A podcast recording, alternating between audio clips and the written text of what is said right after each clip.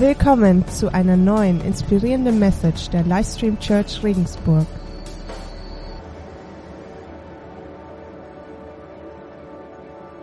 Wenn du die Bibel dabei hast, dann schlag sie doch gemeinsam auf Nehemia, das Buch Nehemia im Alten Testament. Nehemia Kapitel 6 ab Vers 15 und ich lese kurz die Bibelstelle vor und dann springen wir auch gleich rein ins Wort Gottes. Das ist gut für euch? Okay, gut, sehr gut. Also, hier steht folgendes.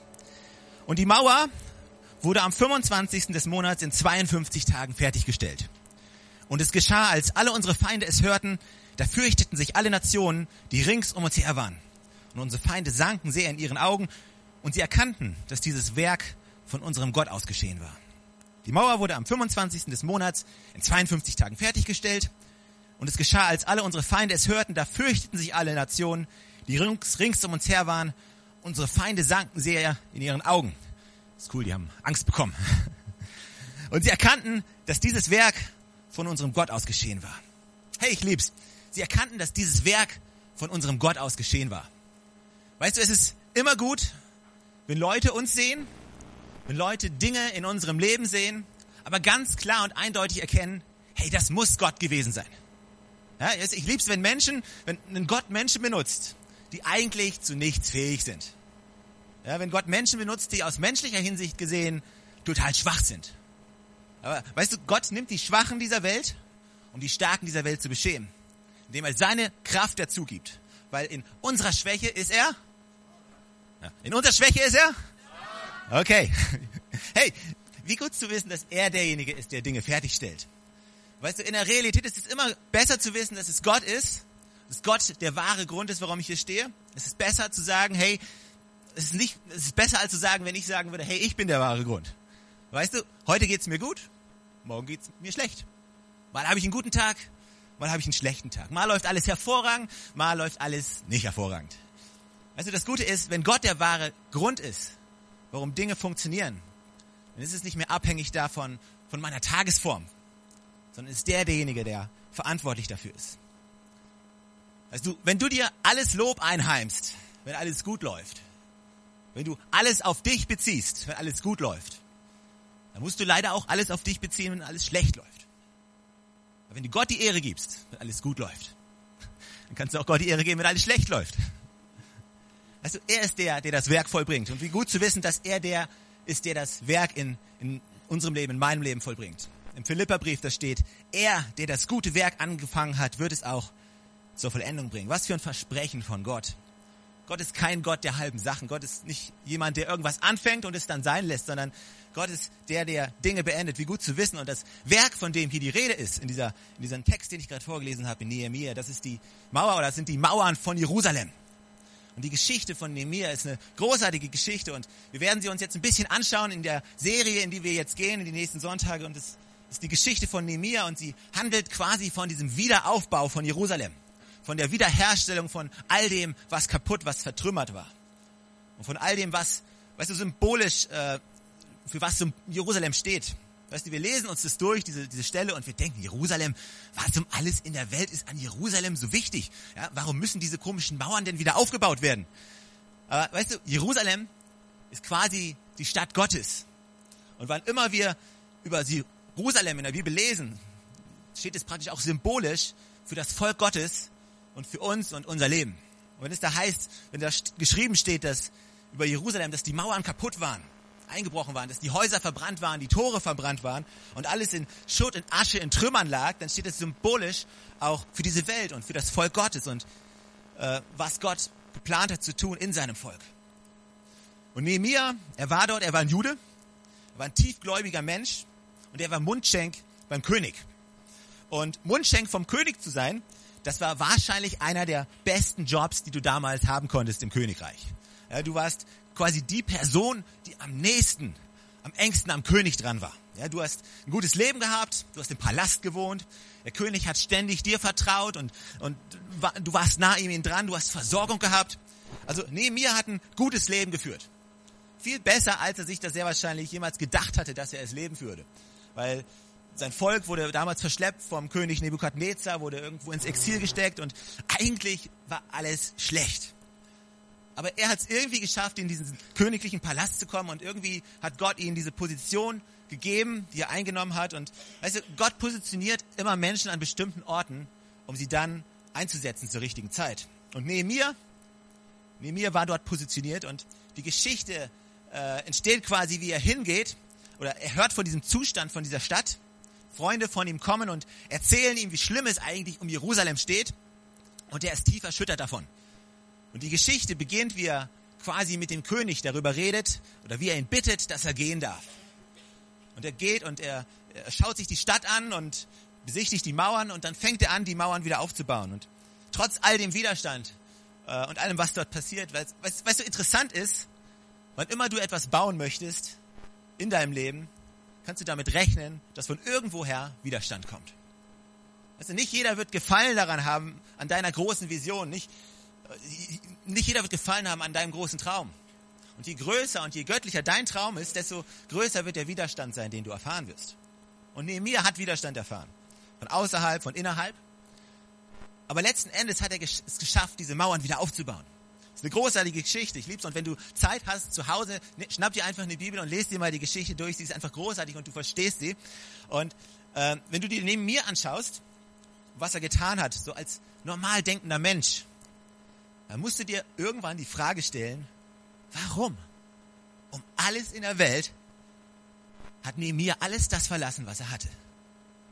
Sicherheit, ein Job, Bequemlichkeit, Zuhause, Essen, Wohlstand, alles das, ja? Eine Position, Autorität, einen Titel, Statussymbole, alles das verlässt er, um in eine kaputte Stadt zu gehen, zu einem Volk, was eine Glanzzeit längst gehabt hatte, aber wo jeder sehen konnte, hey, da, da passiert wohl nicht mehr viel. Er verlässt alles das, um dorthin zu gehen, um sein Leben aufzuopfern für etwas, wo alle sagen würden, ey, da ist Hopfen und Malz verloren. Die Frage musst du dir stellen. Warum? Dreh dich um zu deinem Nachbarn, frag warum. Weil, weißt du, aus, aus menschlicher Sicht, aus menschlicher Sicht macht das absolut keinen Sinn. Also alles das zurückzulassen, und zu gehen in eine absolute, komplette Unsicherheit. Du weißt nicht, ob's klappt. Du weißt nicht, was passieren wird. Du weißt noch nie die, Dark, also die komplette Unsicherheit. Du tauschst das alles gegen deinen Wohlstand, gegen deine Sicherheit, gegen deine Bequemlichkeit. Das tauscht du alles gegen eine Ungewissheit. Warum würde jemand um alles in der Welt sowas tun? Doch nur, weil er irgendwie das Empfinden hat, dass es eine dringliche Angelegenheit ist. Doch nur, wenn er irgendwie empfindet, dass es irgendwie etwas verdammt Wichtiges ist. Der einzige Grund, warum jemand so einen krassen Schnitt in seinem Leben tut, ist doch nur dann, weil er versteht, wie wichtig diese Aufgabe ist. Weil sonst wird es ja keine tun. Weißt du, ich selbst, ich schaue mir Menschen an, zum Beispiel Mutter Teresa, ja, kennen alle solche Leute, wir schauen sie uns an und wir sehen, was für ein krasses Leben sie geführt hat. Ja? Und auf der einen Seite bewundern wir sie. Und irgendwie möchten wir alle so ein Stück weit sein wie sie.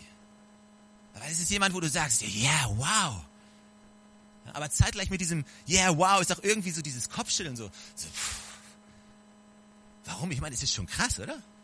Ich meine, ich weiß nicht, wie es dir geht, vielleicht geht's ja bloß mir so, aber dann gibt's jemanden und der, der hat sein komplettes Leben gegeben. Komplett aufgeopfert für eine Sache. Es muss ihr wichtig gewesen sein. Irgendwie muss sie die Dringlichkeit verstanden haben. Und du, du kannst das runterbrechen. Ja, wir müssen uns ja nicht immer nur die, die großen Leute der Weltgeschichte angucken, sondern du und ich, warum um alles in der Welt kommen wir regelmäßig in Gottesdienst? Dienen in einem Team, arbeiten vielleicht mit, geben finanziell, opfern unsere Zeit, unser Gie, sind leidenschaftlich. Äh, Leute schauen uns manchmal an und schütteln mit dem Kopf. Warum? Was ist denn das mit dieser Kirche? Was ist das mit diesem Gott? Jetzt übertreib doch mal nicht. Aber für uns ist es, nein, nein, nein, nein, wir haben verstanden, worum es hier geht. Wir haben eine Offenbarung von dem bekommen, was es heißt, Gottes Haus zu bauen, was es heißt, für ihn zu leben, was es heißt, nach vorne zu gehen. Für uns ist das klar, weil wir eine Offenbarung von Gott haben. Eine Offenbarung von den Dingen Gottes. Und ich glaube, das Gleiche ist hier bei Nehemiah der Fall. Nehemiah war, wie ich schon vorher gesagt hatte, er war ein Mann Gottes, er war Jude und nicht nur, weil er als Jude geboren wurde, sondern er war Jude aus Überzeugung. Er hatte eine Beziehung mit Gott gehabt. Er kannte das Wort Gottes, er kannte sich darin in- und auswendig aus. Also du kannst es sehen, wenn er anfängt, das Wort Gottes zu zitieren. Er war ein Mann Gottes, der kannte sich aus. Der hatte eine Beziehung mit Gott. Hatte klar verstanden, was Gott für ihn getan hatte. Der Grund, warum er die Dinge Gottes so sehr liebte, ist, weil er ein Herz für die Dinge Gottes hatte, weil er verstanden hatte, wie sehr Gott ihn liebte. Und er liebte das Reich Gottes. Er hatte eine, ein Herz für, die, für, die, für dieses Volk Gottes. Und etwas ging ihm in ihm auf, weil er hat verstanden, wie sehr Gott ihn liebt und was Gott für ihn getan hat und wie sehr Gott sein Volk liebt und diese Stadt liebt und die Menschen, die da sind. Weißt du, für mir war das kein so ein, ha, ich muss. Ha, toll Gott. Hast du mir jetzt alles erzählt? Hast du mir erzählt, wie schlecht es dir geht? Und ja gut, ja. Hättest dir auch jemand anders, ja gut. Ist jemand anders noch da? Hier ist der Dienstplan, ja? Kann jemand anders? Können wir Schicht tauschen? Der Gottesdienst ist so früh morgens. Können wir auf die Schicht tauschen? Jemand anders da? Keiner.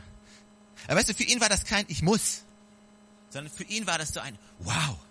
Hey, dass Gott mich auserwählen würde, dass er zu mir spricht, dass ich dieses Vorrecht haben darf, dieses Privileg, diese Ehre haben darf, dass ich gehen darf.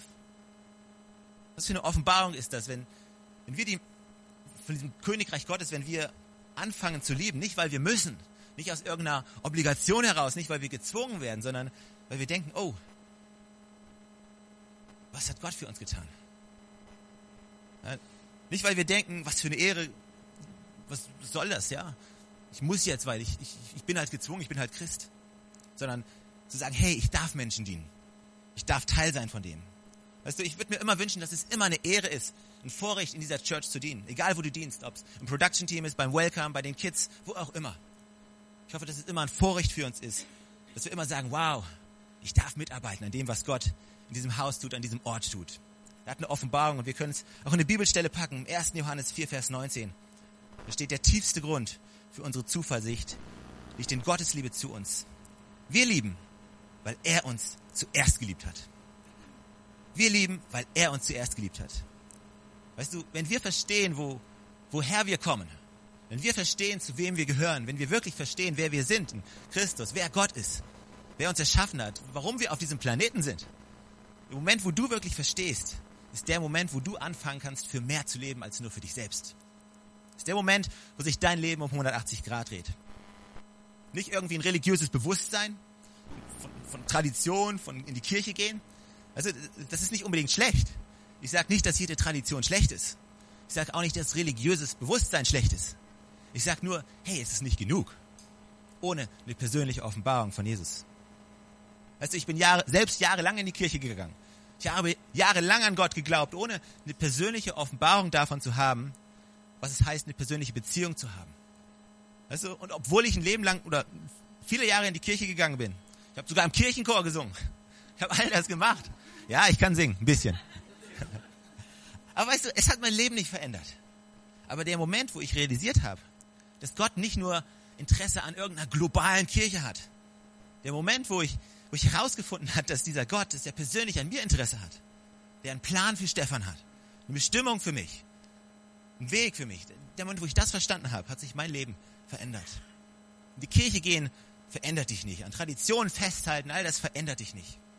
Der Moment, wo du Gott in dein Leben lässt und der Moment, wo du verstehst, wie sehr er dich liebt, da kannst du anfangen, für die Dinge Gottes zu leben. Nicht aus einer Tradition, nicht aus einer Religiosität, sondern aus einer Leidenschaft und einer Liebe heraus. Wir lieben, weil er zuerst geliebt hat. Gottes Liebe, weißt du, Gottes Liebe zu verstehen ist vermutlich, oder das Versuchen zu verstehen, ist vermutlich eine der schwierigsten Dinge oder der unmöglichsten Dinge, die du machen kannst. Aber gleichzeitig ist Gottes Liebe zu verstehen vermutlich das Wichtigste Unterfangen, auf das du dich jemals begeben kannst. Die wichtigste Reise, auf die du jemals sein kannst, ist zu verstehen, wie sehr Gott dich liebt. Und der Moment, wo du das verstehst, da wird dein Leben größer. Der Moment, wo du das verstehst, fängst du an, anders dein Leben zu führen, andere Prioritäten zu haben, andere Gewichtungen zu setzen in deinem Leben. Also wir alle, ich, ich selbst, ich kenne keinen Menschen, der aufwächst, der nicht wenigstens mal als Kind davon geträumt hat, irgendwie einen Unterschied zu machen in dieser Welt. Weißt du, ich kenne niemand. Jeder Mensch will irgendwie irgendwas erreichen, will irgendwas tun, irgendwas aufbauen. Aber das Problem ist, in den meisten Fällen fehlt uns irgendwie die Motivation, das, das durchzuziehen, die Disziplin, da dran zu bleiben, es wirklich umzusetzen. Weißt du, der Moment, wo du Gott aber in dein Leben lässt und verstehst, was für eine Liebe er hat, stellt es dein ganzes Leben auf den Kopf. Das ist der Moment, wo du anfangen kannst, für deine Bestimmung zu leben seine Liebe zu ergreifen, das ist das Wichtigste, was du tun kannst. Es hat nichts damit zu tun, wie sehr du dran arbeitest oder wie viel du Energie du reinsteckst, dieses zu erfahren, sondern es geht eigentlich damit einfach nur darum, dein Herz zu öffnen und zu sagen, hey Gott, ich bitte dich, dass du mir zeigst, wie sehr du mich liebst, was für eine Liebe du hast und das in deinem Leben Realität werden zu lassen. Also wenn wir über Liebe sprechen heutzutage, das Wort Liebe, wenn du das rausschmeißt in die Gesellschaft, dann hast du wahrscheinlich viele verschiedene Bedeutungen davon, was es wirklich heißt, zu lieben. Es gibt viele verschiedene Erklärungen davon, was Liebe ist, wem Liebe gebührt, wem keine Liebe gebührt und wen man lieben sollte und äh, was Liebe an sich wirklich ist. Und, aber weißt du, nur weil wir alle so ein grobes Verständnis haben über das, was Liebe ist, heißt es noch lange nicht, dass, dass wir verstanden haben, was eigentlich wirklich Liebe ist. Also Gottes Liebe, die, die kannst du nicht vergleichen mit, mit allen anderen Lieben. Also oftmals, wir reden oftmals von dieser romantischen Liebe. So die romantische Liebe, weißt du, du siehst deine zukünftige Frau, sie steht hier, macht vielleicht Lobpreis und, gibt ein Zeugnis und was auch immer und du stehst auf und bist am Klatschen und am Applaudieren. So diese romantische, diese Oberfläche Liebe. Wir finden das alle romantisch, aber das ist auch bestimmt ein Bestandteil von Gottes Liebe. Aber da ist viel mehr und ich glaube, weißt du, wenn wir Gottes Liebe verstehen oder wenn wir versuchen, sie zu begreifen und dann werden wir viel mehr erkennen, was dahinter steht. Und ich möchte einfach in dieser Serie, die ich heute beginne und die sich mit Johannes zusammen über die nächsten vier, fünf Monate erstrecken würde, möchte ich einfach mir ein bisschen äh, daran vertiefen und zu sehen, hey, wer ist Gott? Wer, was ist das mit seiner Liebe? Was bedeutet das? Und der Titel der heutigen Message heißt I love oder ich liebe. Ja, aber soll, es ist eine Aufforderung zum einen zu lieben, aber es ist vielmehr eine Einladung, seine Liebe zu verstehen und aus diesem Verständnis von seiner Liebe heraus eine direkte Antwort zu geben mit deinem Leben. Ich liebe, weil er mich zuerst geliebt hat. Weißt du, das Ding mit dieser Liebe ist oftmals, versuchen wir als Christen und sagen, ja, ich bin Christ, ich muss lieben, ja. ich bin Christ, ah, ich muss nett sein, ah, geht halt nicht anders. Ich bin Christ, hey, ja, ich sollte helfen, ja. Aber es ist so anstrengend, ein Leben so zu führen. Es ist so anstrengend, ja zu sagen, ja, Nächstenliebe, oh man, man, ehrlich. Wir sind alle Menschen und wir sind alle auf der Reise, aber wenn alles, was wir aus Liebe tun, wenn das alles nur ein Zwang ist, dann kann es nicht wahre Liebe sein. Aber der Moment, wo wir verstehen, seine Liebe verstehen, da beginnen wir automatisch zu handeln, etwas zu tun aus dieser Liebe heraus. Und von daher seht es vielmehr als eine Einladung, an diese, diese Liebe Gottes zu verstehen. Gottes Liebe ist, sie unterscheidet sich von allen anderen Lieben. Und es gibt verschiedene Formen der Liebe. Und ich, ich habe diese Liebe, die, die Liebe Gottes, ihr habt den Namen sehr wahrscheinlich schon mal gehört. Es heißt diese Agape-Liebe, so wird die bezeichnet. Und es gibt verschiedene Formen. Und diese Agape-Liebe ist wahrscheinlich die höchste Form der Liebe, die es überhaupt gibt. Und diese Agape-Liebe und diese Liebe, die Gott für uns hat, die unterscheidet sich, hat viele verschiedene Charaktermerkmale. Und ich möchte einfach mir vier von diesen Merkmalen mal etwas genauer anschauen. Ich habe die mir rausgezogen und ich würde sie ganz kurz mit euch zusammen anschauen und schauen, was für einen Einfluss diese Liebe oder diese Eigenschaften, was die haben. Hier ist das Erste. Die Agape-Liebe, das erste Merkmal von dieser Agape-Liebe ist, dass sie aktiv ist. Liebe ist aktiv, nicht passiv. Ja? Gott saß nicht im Himmel und hat sich gedacht so, oh, sind ja alle lieb da unten. Oh, die mag ich so sehr. Oh, guck sie dir an. Und dann auf einmal haben wir Bockmist gebaut und dann saß er im Himmel und dachte, oh boah, schade. Das ist schon ein wenig blöd, ja, gell? Ich hoffe, da kommt mal jemand und, und macht mal was. Ich hoffe, da kommt irgendwie, ich, oh, ich hoffe, ich, also ich hoffe, dass das ist bald wieder in Ordnung. Das ist nicht das, was Gott gemacht hat. Gott hat sich eingemischt. Gott hat uns gesehen, Gott hat diesen Missstand gesehen in unserem Leben, er hat die Probleme und all die Zerbrochenheit gesehen und Gott ist aktiv geworden. Er hat sich aktiv in das Leben der Menschheit eingemischt. Er ist Bestandteil geworden von unserem Leben. Weil Liebe ist immer etwas Aktives. Weißt du, diese Geschichte von Nehemia und Jerusalem, das ist eigentlich symbolisch auch die Geschichte von Gott und uns. Steht symbolisch dafür. Weißt du, Gott hat gesehen die Zerbrochenheit, die zerbrochenen Mauern in unserem Leben, die Trümmer in unserem Leben, die Ruinen in unserem Leben. Und er ist aktiv geworden. Er hat jemanden gesandt, um diese Trümmer wieder aufzubauen. Und vielleicht liegt dein Leben gerade oder Teile deines Lebens gerade in Trümmern und vielleicht hast du deine Hoffnung verloren und vielleicht sind deine Mauern gerade eingebrochen. Hey, aber es gibt gute Nachrichten. Gottes Liebe ist aktiv und er hat einen Retter geschickt und sein Name ist Jesus Christus. Und du kannst wieder hoffen. Und durch ihn können wir diese, können diese Ruinen wieder aufgeweckt werden. Es ist ein Bild. Jerusalem, diese zerbrochene Stadt, ist die Welt. Weißt du, schau dir an die Welt. Das beste Wort sehr wahrscheinlich, was diese Welt beschreiben kann, ist Zerbrochenheit. Alles, was du siehst, diese Welt, der ganze Hass, diese Eigennützigkeit, all das, was passiert. Dinge werden, Kinder werden entführt, Leute werden ermordet. In vielen Orten auf der Welt. Banker, die irgendwie, irgendwie schummeln und was auch immer passiert, ist das Ergebnis davon, dass die Menschheit zerbrochen ist und dringend einen Retter braucht, der kommt und dir hilft. Und der Moment, wo wir diese Welt so sehen, wie Gott sieht, das ist der Moment, wo wir unsere Liebe entdecken zu einer zerbrochenen Welt. Dann können wir aufhören zu verurteilen. Du, die, die Menschheit braucht keine Kirche, die verurteilt und irgendwie mit dem Finger auf sie zeigt. Die Menschheit braucht eine Kirche, die aktiv wird, sich die Hände schmutzig macht und sagt, hey, come on, ich gehe, weil ich liebe dieses Volk. Und weil du es so liebst und weil du mich so sehr geliebt hast, kann ich jetzt gehen und die Menschen lieben. Ich liebe es, ich liebe, weil du mich zuerst geliebt hast. Gottes Liebe ist aktiv und Nehemiah wurde aktiv. Das zweite Merkmal von dieser Liebe ist, Agape-Liebe ist aufopfernd. Agape-Liebe kostet dich was. Weißt du, du kannst nicht wirklich lieben, ohne dass es dich was kostet. Liebe heißt immer, etwas zu geben, einen Preis zu bezahlen. Und hier hast du dieses Bild wieder. Hier hast du Nehemiah. Und er hatte seine Zukunft eigentlich in trockenen Tüchern. Er hatte Autorität, er hatte Einfluss, er hatte Status, er hatte Bequemlichkeit, Versorgung, er hatte Wohlstand, er hatte all das. Und all das lässt er zurück. Er opfert all das, um zu kommen zu einem Volk und dieses Volk zu retten und eine Stadt wieder aufzubauen. Das ist ein wunderbares Bild von dem, was Jesus für uns getan hat. Und im Philipperbrief im Neuen Testament, da steht im Kapitel 2, er, der Gott im Allen gleich war und auf einer Stufe mit ihm stand, nutzte seine Macht nicht zu seinem eigenen Vorteil aus. Im Gegenteil, er verzichtete auf alle seine Vorrechte und stellte sich auf dieselbe Stufe wie ein Diener. Er wurde einer von uns, ein Mensch wie andere Menschen. Aber er erniedrigte sich noch mehr. Im Gehorsam gegenüber Gott nahm er sogar den Tod auf sich. Er starb am Kreuz wie ein Verbrecher. Er, der Gott in allen gleich war, auf einer Stufe mit ihm stand, nutzte seine Macht nicht aus zu seinem eigenen Vorteil. Im Gegenteil, er verzichtete auf alle seine Vorrechte und stellte sich auf dieselbe Stufe wie ein Diener. Er wurde einer von uns. Das ist ein wunderbares Bild.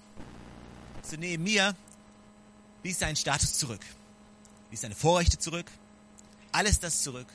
Jesus ließ seinen Status zurück, seine Vorrechte zurück. Warum? um zu suchen und zu retten, was verloren ist. Jesus hat all das zurückgelassen wegen dir. Weißt du, wenn es nur eine Person auf diesem Planeten gäbe, wenn du die einzige Person wärst, Jesus hätte alles zurückgelassen, nur für dich. Nur für dich.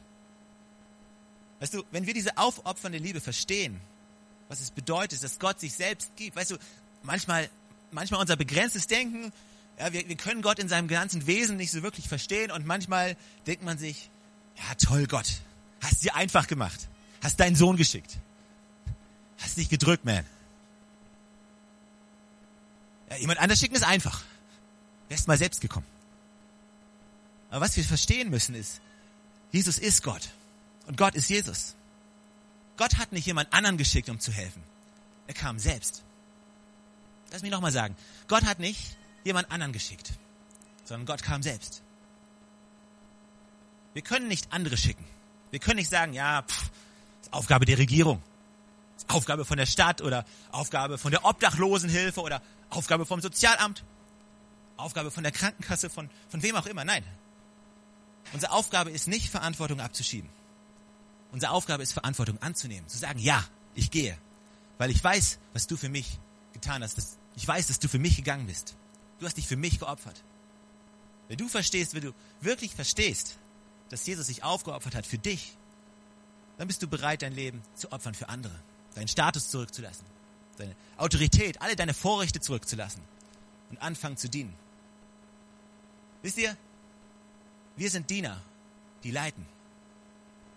Wir sind keine Leiter, die dienen, sondern wir sind Diener, die leiten. Und es ist so wichtig, dass auch im Leben von uns als Church, dass wir niemals irgendwie denken, okay, jetzt habe ich gedient, jetzt habe ich eine Position, jetzt habe ich einen Titel, jetzt habe ich Autorität. Nein, nein, nein, nein. Wir sind Diener, die einander dienen, die sich aufopfern füreinander, die gegenseitig sich unterstützen, gegenseitig einen Preis bezahlen für eine andere Person. Und das darf niemals aufhören. Ist ja unser Herz muss immer sein, hey, ich bin hier, um zu dienen. Ich bin hier, um zu helfen. Hey, was kann ich für dich tun? Überleg mal, wenn wir als Church sagen würden, hey, wir alle möchten dienen. Wir gemeinsam dienen. Wir gemeinsam gehen nach vorne. Wir gemeinsam opfern uns füreinander. Stell dir mal vor, wenn, wenn wir diese Stadt mit dem, mit, so einer, mit seiner Liebe schocken, letztendlich.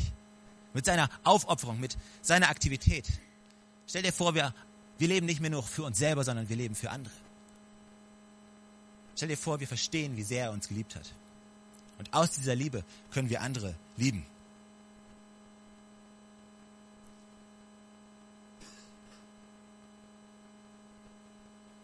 Agape-Liebe ist aufopfernd. Das nächste Agape-Liebe ist unverdient. Agape-Liebe ist unverdient. Mit anderen Worten, du kannst sie dir nicht erarbeiten. Ja, die Liebe Gottes ist keine Liebe, die du dir irgendwie erarbeiten kannst. Liebe Gottes ist komplett unverdient. Gnade ist unverdient. Und wieder hast du dieses Bild von Nehemiah, der, der geht in diese Stadt und du, du musst dir wieder die Frage stellen, hey, warum eigentlich? Weil die Menschen in dieser Stadt, die haben nichts für ihn getan, dass er das tun sollte, ja. Warum lag diese Stadt in Trümmern? Ja, warum, ich meine, warum war Israel in diesem Zustand? Weil sie immer wieder Gott den Rücken zugekehrt hatten. Weil sie immer wieder gesagt haben, ja Gott, lass mal, passt schon, bleib mal, bleib mal da, wo du bist. Und Gott kam immer wieder, ja, eine zweite Chance, eine dritte Chance, eine vierte Chance. Gott hat immer wieder geholfen und Israel hat sich immer wieder abgewandt. Und der einzige Grund, warum alles in Trümmern lag, ist, ist, ist weil sie sich immer wieder abgewendet haben von Gott. Weißt du, wenn ich Gott wäre, ich hätte gesagt, ja, jetzt ist genug. Zweimal habe ich geholfen, ja, ist okay. Dreimal vielleicht noch, okay, viertes Mal noch, okay, aber dann ist wirklich Schluss, jetzt reicht's, vorbei. Es geht nicht. Aber Gottes Liebe ist nicht basierend auf unseren Taten. Du kannst dir seine Liebe nicht verdienen. Ja? Vielleicht denkst du, ja Gott, vergibst du mir? Ah, Gott, kannst du mich lieben? Na, nee. Gott kann mich nicht lieben. Weil guck mal, ich habe noch nie was, ich habe noch nie mit ihm geredet, ich habe noch nie was für ihn getan. Bis jetzt ist mir Gott irgendwie links den Buckel runtergerutscht. Der liebt wahrscheinlich all die anderen. Wahrscheinlich liebt er den Pastor am meisten und dann die anderen Leute, die, die mag er auch, weil die unterhalten sich und reden ständig über ihn. Und, aber, aber mich, mich mag er sehr wahrscheinlich nicht. Ich habe noch nie was für ihn getan. Ist okay. Weil, weißt du, Gottes Liebe hängt nicht davon ab, wie viel du für ihn tust. Er hat dich geschaffen und er liebt dich. Ausrufezeichen. Weißt du, da ist kein Komma, da ist kein Aber, da ist kein vielleicht oder wenn du, ja. Er liebt dich. Ich habe es nicht verdient. Hey, willkommen im Club. Keiner von uns hat's verdient. Wir haben alle bestimmt schon tausendmal Gott enttäuscht. Wir haben ihm schon bestimmt x-mal den Rücken zugekehrt und wir haben nicht so gelebt, wie er sich's vorstellen würde. Aber wir können uns seine Liebe niemals erarbeiten. Das Gute ist, wir müssen es auch nicht. Er wollte niemals, dass wir uns seine Liebe erarbeiten. Er liebt uns einfach. Weißt du, meine Kinder müssen nichts dafür tun, dass sie meine Liebe bekommen. Sie müssen sich meine Liebe nicht erarbeiten. Glaub mir, du liebst sie einfach. Weil sie sind da und was machen sie? Jede Menge Unordnung. Was noch? Kosten viel Geld. Wachsen so schnell, dass du jeden Monat drei neue Hosen brauchst. Herrschaft Zeiten. Wachs doch mal langsamer. Vielleicht weniger füttern. Vielleicht klappt das. Aber hey, eigentlich, wenn du es rationell betrachten würdest, sind Kinder nichts als ein Kostenaufwand. Nervenaufwand. Extrem furchtbar. Aber aber glaub mir, wenn du dieses kleine, schreiende Etwas, da hinten ist irgendwo eins. Wenn du es im Arm hältst, es, ey, es geht gar nicht anders. Es funktioniert nicht. Es geht nicht. Du, du denkst nicht an all die Sachen, die sie falsch gemacht haben oder die sie noch falsch machen werden. Nee, du schaust dir einfach dieses kleine Paket an, diese unschuldigen Augen und die schauen dich an und du liebst einfach. Und genauso geht's Gott mit dir. Er schaut dich einfach an und er kann nicht anders. Kann nicht anders als dich zu lieben, egal was du tust. Also Kinder können wegrennen, Kinder können in Rebellion verfallen, Kinder können alles Mögliche machen. Aber die Liebe eines Elternteils, einer, einer Mutter, eines Vaters zu seinen Kindern, die vergeht nicht. Gott liebt dich. Und Nehemiah hatte verstanden, wie sehr Gott ihn liebt und deswegen konnte er lieben. Lass mich das noch in eine Bibelstelle packen, damit es amtlich ist für diese Gnade. Epheser 2, Vers 8 bis 9. Für nur der Vollständigkeit halber. Nochmal. Durch Gottes Gnade seid ihr gerettet, und zwar aufgrund des Glaubens. Ihr verdankt eure Rettung also nicht euch selbst. Nein, sie ist Gottes Geschenk.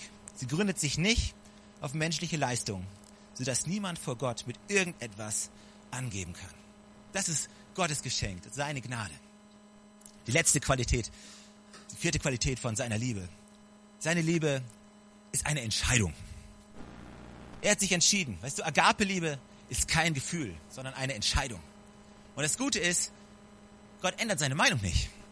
Gott hat sich entschieden, er hat dich geschaffen und er hat dich entschieden, er hat sich entschieden, dich zu lieben, komme, was wolle.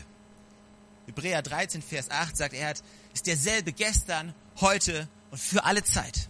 Seine Liebe ist unumstößlich. Seine Liebe ist kein Gefühl.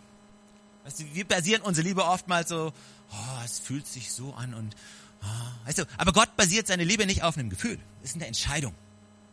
Und nichts wird diese Entscheidung irgendwie umschmeißen können. Mimia hat sich entschieden und er hat gesagt, hey, ich gehe und ich helfe. Ich gehe und ich baue diese Mauern wieder auf. Ich gehe und ich, ich mach, ich mach das für dich, Gott. Und dann kommt Gegenwind. Hey, dann kommt Anfechtung, dann kommen Herausforderungen, Probleme, Sorgen. Aber seine Entscheidung steht. Weißt du, wenn du anfängst, Menschen zu lieben, dann werden Sorgen kommen, dann werden Probleme kommen, dann werden Anfechtungen kommen. Aber wenn wir uns entschieden haben zu lieben, dann haben wir uns entschieden zu lieben. Und diese Liebe ist kein Gefühl, sondern eine Entscheidung. Seine Liebe ist auch nicht davon abhängig, wie sehr wir uns verändern oder nicht. Weißt du, wir sind keine Objekte der Veränderung. So Projektveränderung. Du bist kein Veränderungsprojekt von Gott. Und wenn du dich mal eben nicht veränderst, ah, dann liebt er dich halt nicht mehr. Weißt du, so oft, so oft gehen wir raus und wir haben gewisse Menschen bei uns im Kopf und natürlich haben wir ein Herz und wir sehen diese Menschen und wir sehen das Potenzial in ihnen und wir stellen uns vor, oh, was wäre, wenn, wenn die mit Gott leben würden? Guck mal, und du siehst all das Potenzial. Ich weiß nicht, wie das dir geht. Du siehst Menschen in deiner Familie, deine, deine Kinder, Ehepartner, Schwestern, Freunde, wen auch immer.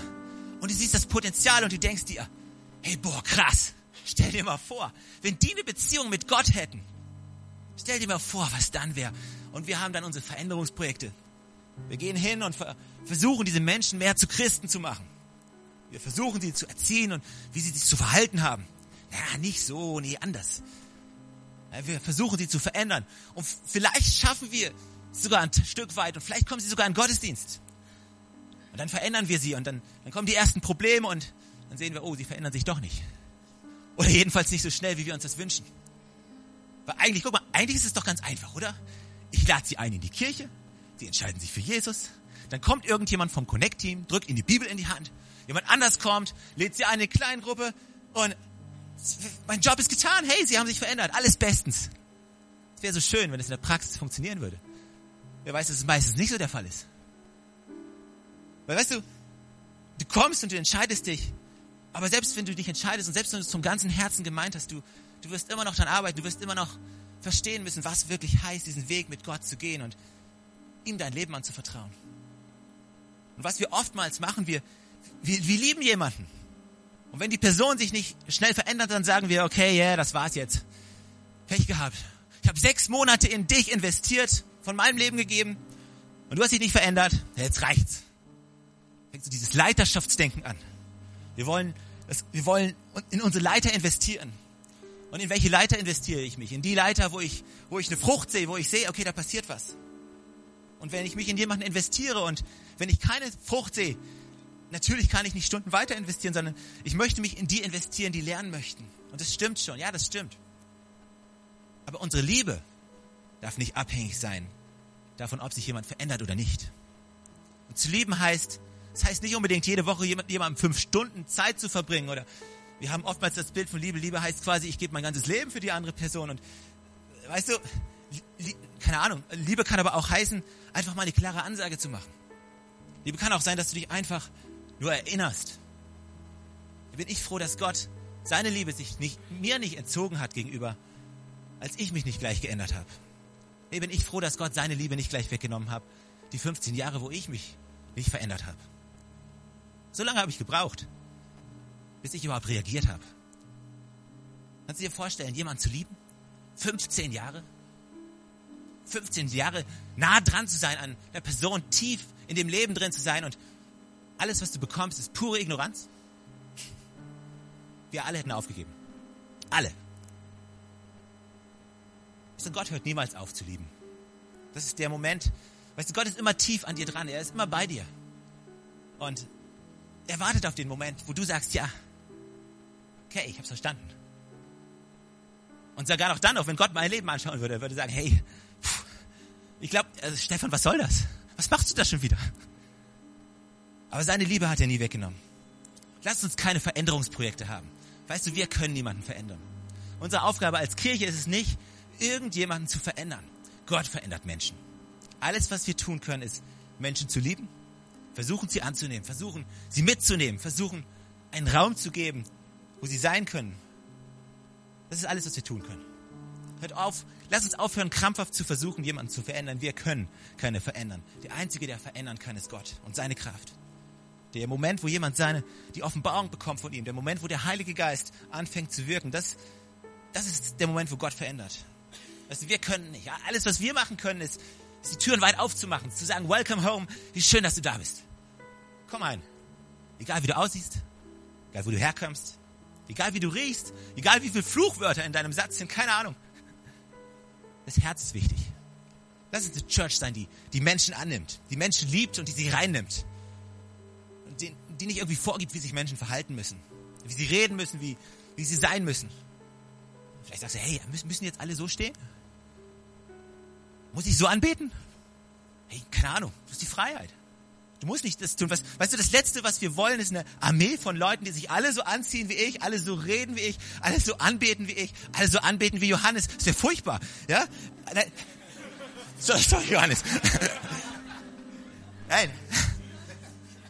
Aber weißt du, was ich meine, ist, lass uns einfach eine Umgebung schaffen, wo Menschen ankommen können. Wo, das hört sich alles so toll an. Und werden wir das immer schaffen? Ach, ich glaube nicht, aber werde ich das immer schaffen? Vermutlich auch nicht. Aber ich tue mein Bestes. Gottes Liebe ist unglaublich. Lasst uns, lasst uns aufhören zu versuchen, Menschen zu verändern. Lasst uns anfangen, Menschen zu lieben. Lasst uns unsere Meinung nicht ändern, weil Gott ändert seine Meinung nicht. Wir lieben weil er uns zuerst geliebt hat. Amen.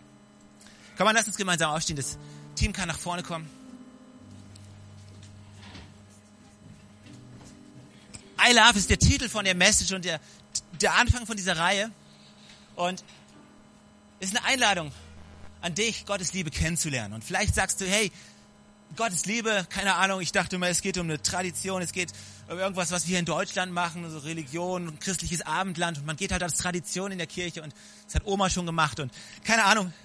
Hey, nein, es geht nicht um eine Tradition, es geht auch nicht um Religion, sondern es geht um dich und es geht um Jesus und es geht um eine Beziehung und das ist das, was wir weitergeben möchten. Es geht nicht darum, dass du Mitglied dieser Gemeinde wirst. Es geht nicht darum, dass du, dass wir irgendwie Spenden von dir bekommen, keine Ahnung was. Keiner kann Mitglied dieser Gemeinde werden. Wir haben keine Mitgliedschaft. Aber es geht darum, einfach diese Beziehung dir anzubieten und zu sagen, hey, wenn du diese Beziehung nicht hast, wie wär's? Willst du es nicht ausprobieren? Willst du Jesus kennenlernen? Und was wir am Ende eines jeden Gottesdienstes machen, wir bieten dir die Gelegenheit zu sagen, hey, ich möchte das ausprobieren. Ich möchte, ich möchte diese, diese, diesen, das ergreifen, was Jesus für mich getan hat. Ich möchte ihn kennenlernen. Und ich möchte, dass er mein Leben verändert. Und dass er diese Trümmer, die in meinem Leben vielleicht sind, dass er sie nimmt und dass er sie aufbaut und was Herrliches, was Großartiges draus macht. Und ich lade dich ein, mit uns zusammen ein Gebet zu sprechen, einfach zu sagen, ja, Jesus, ich möchte dich kennenlernen. Ich möchte einfach dich kennenlernen und das, das in Anspruch nehmen, was du für mich hast, was du für mich getan hast. Ich kann es nicht.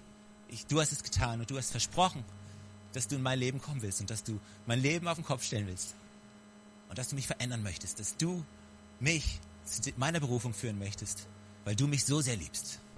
Lass uns zusammen beten.